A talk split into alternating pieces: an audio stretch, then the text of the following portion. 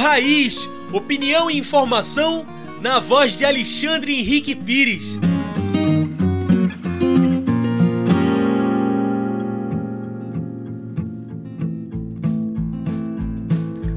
Olá, ouvintes do Papo Raiz. Aqui é Alexandre Pires com a nossa coluna semanal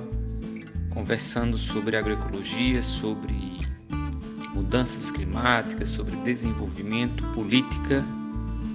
e tudo aquilo que envolve a vida né, de cada um e cada uma de nós. Pois bem, gente, vocês que acompanham o Papo Raiz é, são sabedores que eu tenho, ao longo das nossas colunas, alertado para a nossa agenda, esse debate sobre as mudanças climáticas e os efeitos que elas causam na vida de cada um e de cada uma de nós. De forma muito objetiva, a gente tem observado, sobretudo nos grandes meios de comunicação, é, alguns impactos dessas mudanças climáticas que é, têm afetado a vida de milhares de brasileiros e brasileiras. É, vou ficar com algumas situações mais recentes, como o sul da Bahia, onde milhares de famílias ficaram desabrigadas por conta dos altos volumes de chuva. Recentemente, aqui em Pernambuco, a gente teve a cidade de Pesqueira, que teve uma inundação é, com um volume de chuvas também acima do que estava esperado. É, um pouco mais recente, a cidade de Salgueiro, né, no Agreste, no Sertão Central, mas tomou notícias é, e, e, as páginas dos, dos jornais e noticiários nos últimos dias a situação do município de Petrópolis, né, na região serrana do Rio de Janeiro, onde já se contabiliza é, mais de 100 pessoas mortas por conta do temporal, por conta desse, dessa situação que a gente está vivendo. Então, eu queria só chamar a atenção de, de, de todos nós, os ouvintes aqui do Papo Raiz, sobre o fato é, de que a gente não pode entender esse contexto é, da Bahia, esse contexto de Petrópolis, assim como acontece também periodicamente na região da Zona da Mata Sul de Pernambuco,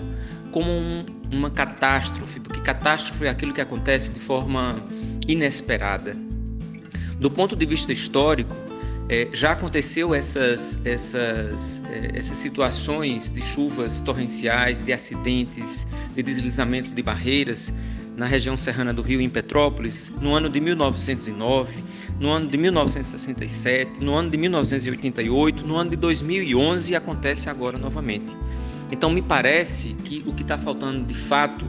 é que os governos tanto dos municípios, quanto os governos estaduais, quanto o governo federal, assumam efetivamente a necessidade de discutir a questão das mudanças climáticas o impacto das mudanças climáticas, sobretudo porque as mudanças climáticas impactam de forma direta as populações mais pobres que vivem na periferia, na periferia das cidades, que vivem nas margens dos riachos e rios, que vivem em habitações precárias, que só vivem nesses espaços porque não tem políticas habitacionais, não tem políticas de desenvolvimento que atenda efetivamente às necessidades das pessoas. Então,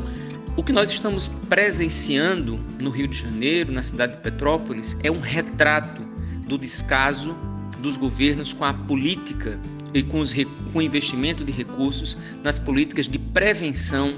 a esses acidentes e esses contextos das mudanças climáticas. O que nós estamos presenciando é a ausência de decisão política de proteção às populações mais,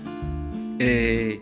mais afetadas com o contexto das mudanças climáticas. Então, fica aí um recado para que a gente cobre dos nossos vereadores, dos nossos prefeitos. Nós estamos no ano de eleições e precisamos pensar e refletir junto com os nossos candidatos e candidatas quais são as políticas que se defendem efetivamente